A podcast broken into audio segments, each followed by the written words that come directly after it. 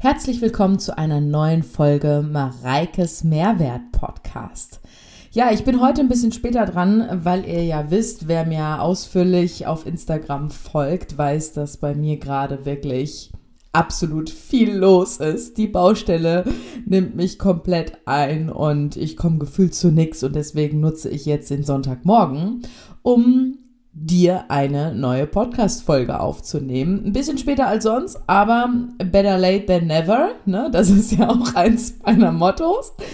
Und heute möchte ich über ein super sexy Thema sprechen, nämlich die Verdauung und unsere Darmgesundheit und möchte auch Tipps geben, wie du quasi mit verschiedenen Lebensmittelkombinationen beispielsweise deiner Verdauung was Gutes tun kannst. Und darum geht's in der heutigen Folge.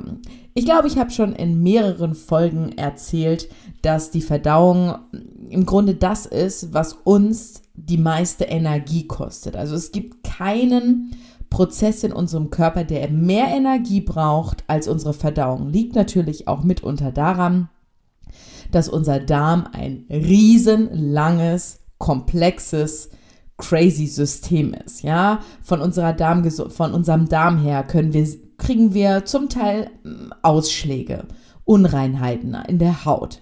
Wir kriegen Krankheiten, wir sind infektanfälliger, ja. All das, ne, unsere Vitamine, Spurenelemente, Mineralien, die werden ja über den Darm ins Blutsystem rübergegeben und so weiter. Also der Darm ist so ein Schlüsselfaktor bei uns. Klingt immer sehr unsexy, aber die Verdauung ist einfach etwas, was für uns absolut essentiell ist.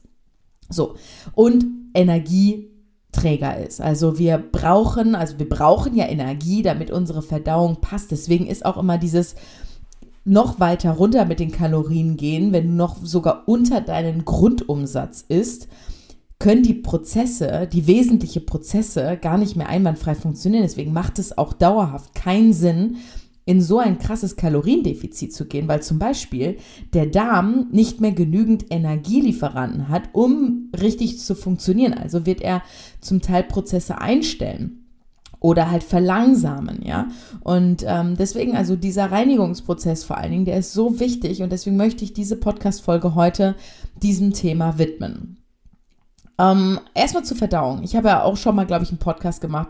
Da spreche ich auch so ein bisschen über die Transitzeit. Also es ist ja eine längere Zeit, die wir halt brauchen, die unser Essen äh, von dem Moment, wo wir das Essen in uns hineinschieben, bis zu dem Moment, wo es dann irgendwann in der Toilettenschüssel landet. Das ist ja länger, ne? Also bei Frauen sind es so 2,4 Tage tatsächlich, bei Männern ein bisschen weniger, so zwischen 1,8 und 2,4 Tage. Die Männer sind da ein bisschen schneller unterwegs als die Frauen. Aber dennoch, wie häufig ist denn zum Beispiel so ein Stuhlgang überhaupt richtig? Und da gibt es jetzt auch wieder kein richtig oder falsch. Was falsch ist, wenn du zu wenig auf Toilette gehst. Definitiv. Ja, ich meine, zu häufig und zu dünn ist jetzt auch nicht gut. Jetzt wird so richtig sexy das Thema. Ich sage euch, schnall dich an. Nein, aber normal ist wirklich mindestens einmal am Tag sein Geschäft verrichten zu können. So, manche auch mehrfach, also selbst dreimal am Tag ist auch völlig in Ordnung und lieber, äh, das sind ja Reinigungsprozesse, das ist klar und das kommt auch ganz klar darauf an, wie ernährst du dich, wie viel trinkst du. Viele leiden an Verstopfung, weil sie auf zu wenig trinken. So, wenn du zu wenig trinkst, da sind wir wieder im Teufelskreis. Ich, ich sage ja auch immer, ne, genügend trinken ist so, so essentiell für viele Dinge, unter anderem auch für die Darmgesundheit, weil Wasser ist ein Treibstoff, ganz, ganz klar, ja. Ähm, und eine Verstopfung kann halt, hat viel mehr negative Aspekte, als einfach nur vielleicht, dass man Völle, Völlegefühl hat und man sich nicht wohlfühlt, so. Sondern das muss ja raus, das Zeug, ne? Alle draus, was keine Miete zahlt. und dementsprechend, also ein bis dreimal, sage ich jetzt mal, ist normal am Tag. So. Alles, was weniger ist und gerade bei Frauen das kann natürlich auch häufig stressbedingt sein. Das kann zum Beispiel sein, dass manche mehr Ballaststoffe brauchen. Und wenn du zum Beispiel, oder gerade Proteine, ne, Proteine sind das komplexeste, was du essen kannst. Wenn du zu viele Proteine zu dir isst, was ja gut ist, aber im Vergleich dazu zu wenige Ballaststoffe, dann solltest du dir irgendwie Ballaststoffe zufügen, beispielsweise in Form von Haferflocken oder von Flohsamenschalen, ja, die wirklich im Grunde Flohsamenschalen sind kalorienneutral, sage ich mal, sogar eher negativ, weil sie halt für Ausscheidungen sorgen. Ist einfach nur ein Beispiel, ja. Ähm, deswegen da einfach auch zu gucken, dass deine Ernährung so ist, dass deine Verdauung auch passt. Und Stress, also wieder das Mindset, hat auch einen riesen Einfluss auf die Verdauung.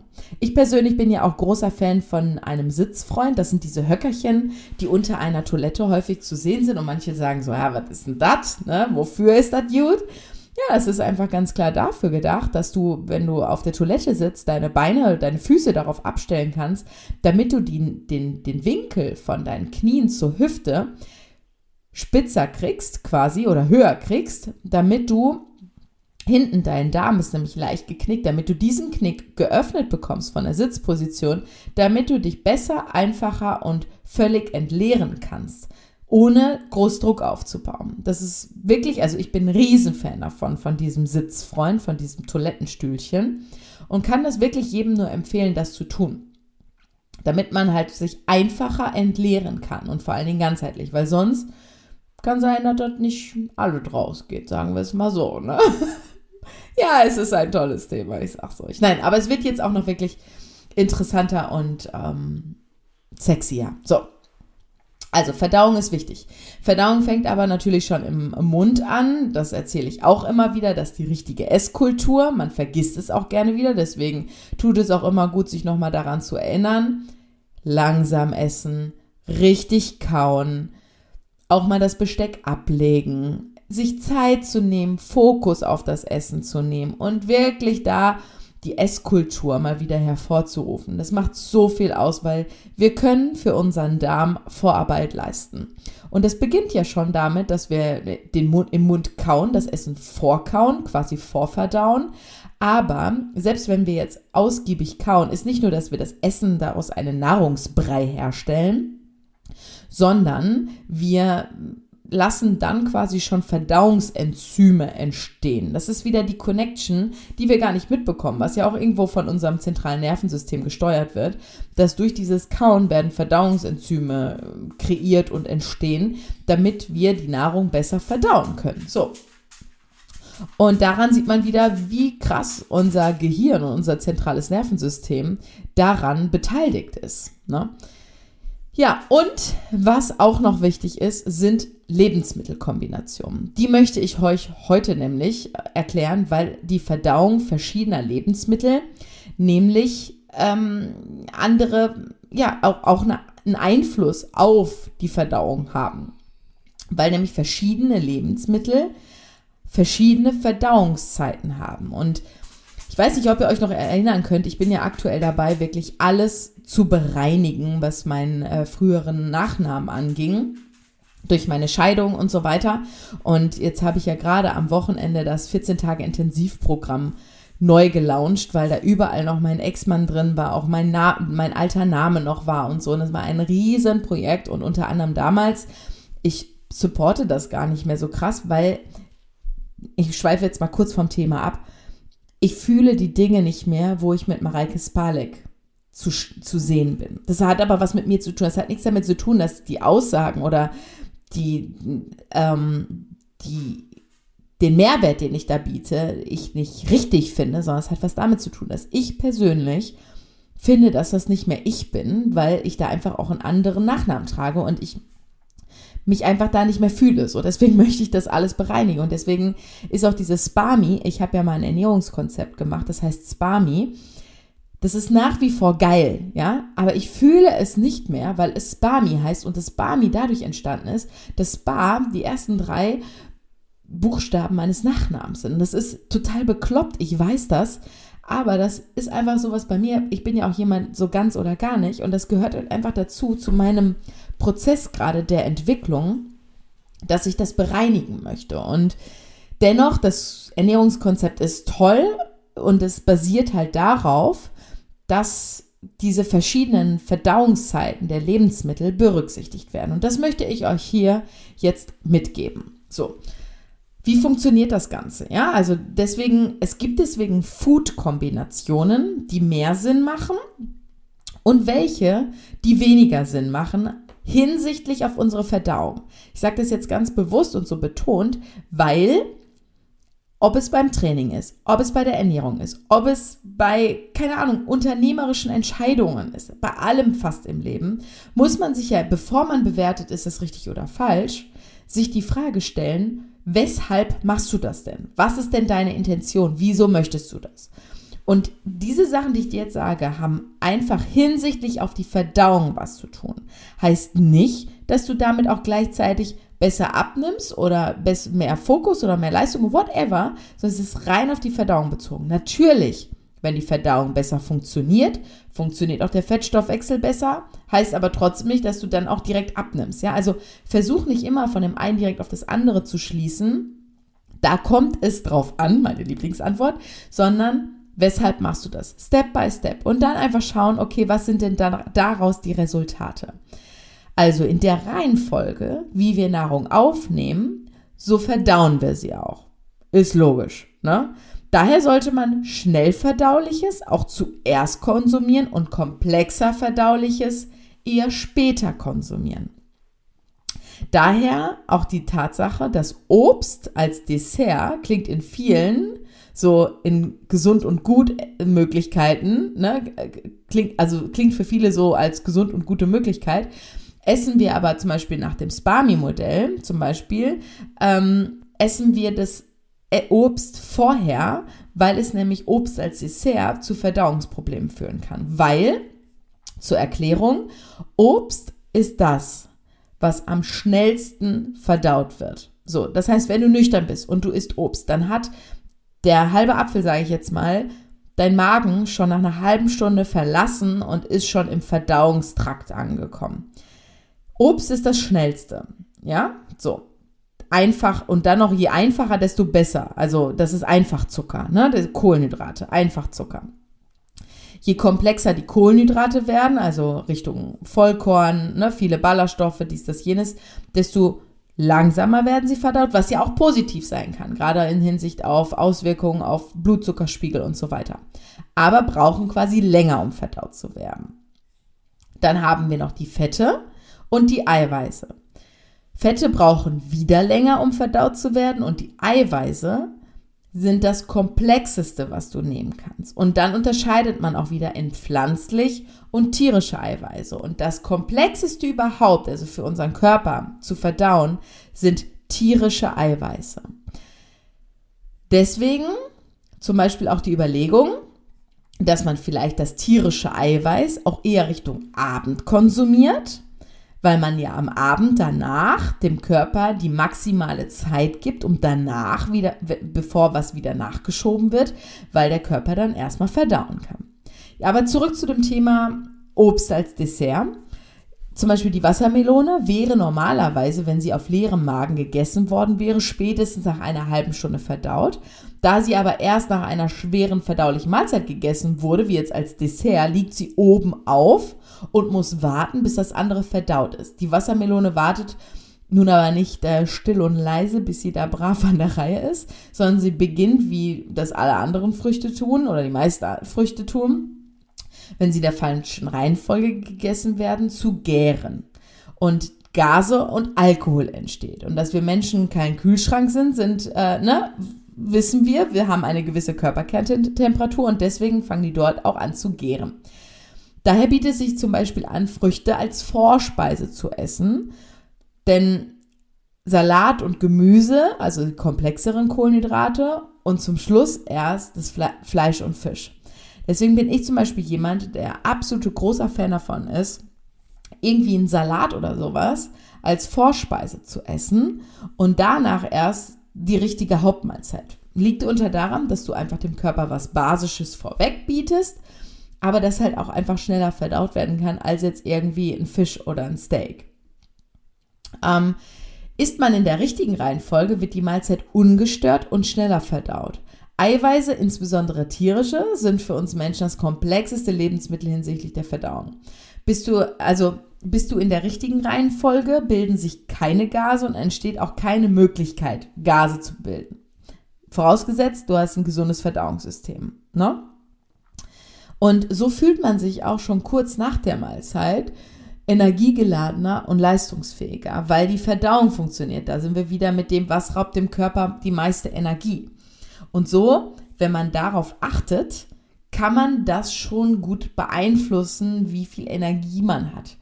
Weil so tust du dir manchmal halt mit diesem Früchte als Dessert vielleicht in dem Sinne gefallen, dass du auf naturbelassenen Zucker zurückgreifst und nicht irgendwie auf was komplett Süßes mit Fett und Kohlenhydrate und keine Ahnung was in Kombi.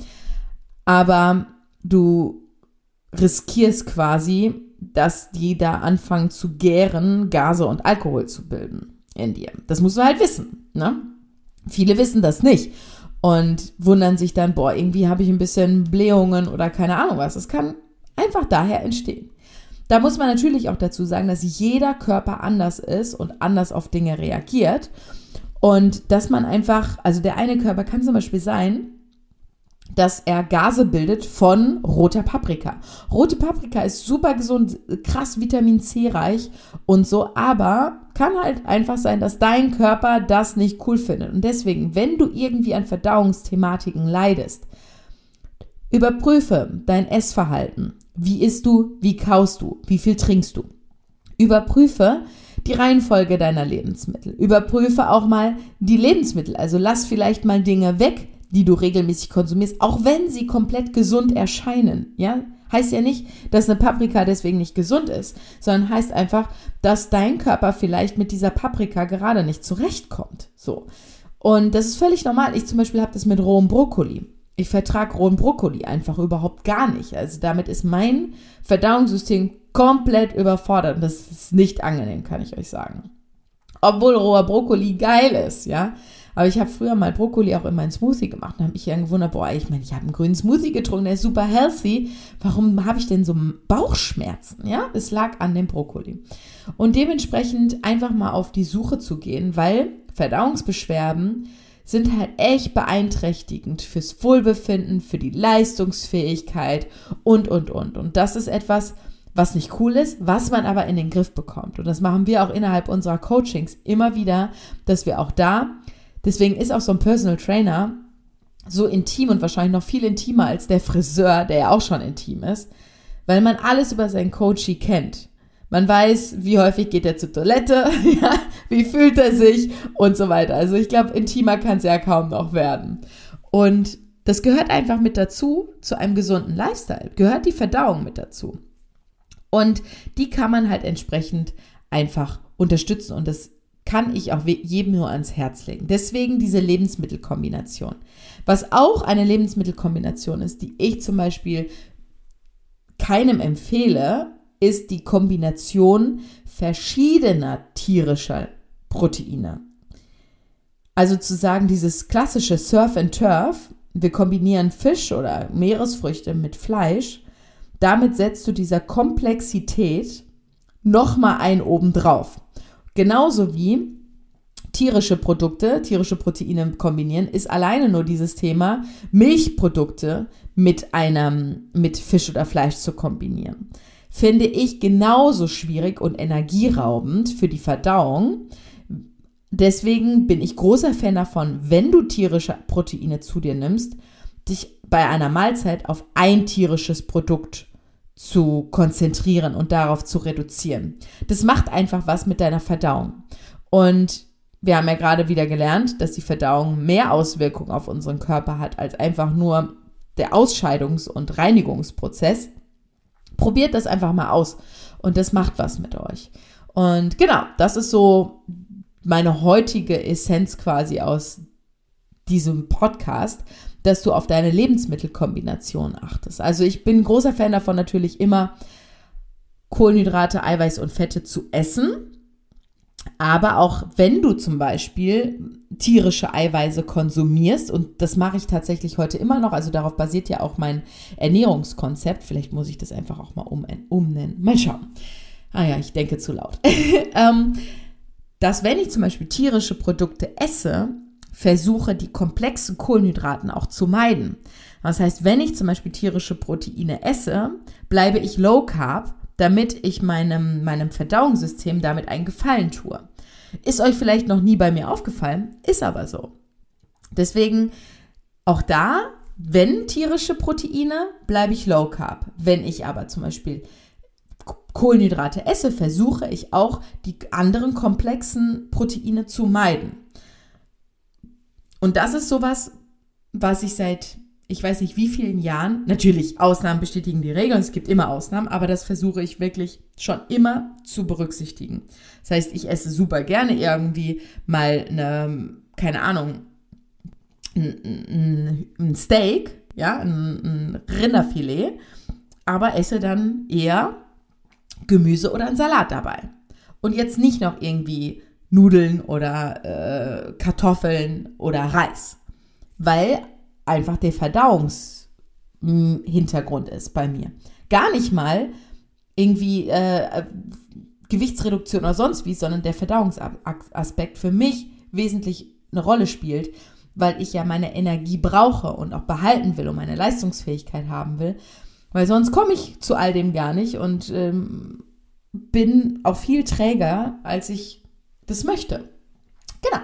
Ich hoffe, dass du in dieser Podcast-Folge wieder was lernen konntest, einen Golden Nugget, einen Mehrwert mitnimmst, damit du dein bestes Leben leben kannst. Und freue mich, wenn du nächste Woche wieder einschaltest. Ich habe schon überlegt, ob ich mal wieder mit meinem Freund irgendwie ein QA oder sowas mache. Und ich werde mir auch mal wieder Gäste reinholen. Ich glaube, dass es mal wieder Zeit ist, einen Podcast zu machen. Mit einem Gast an meiner Seite. Genau. Wünsche euch jetzt äh, bei dem, was ansteht, viel, viel Spaß und bis zur nächsten Folge, wenn es wieder heißt, herzlich willkommen bei Mareikes Mehrwert Podcast.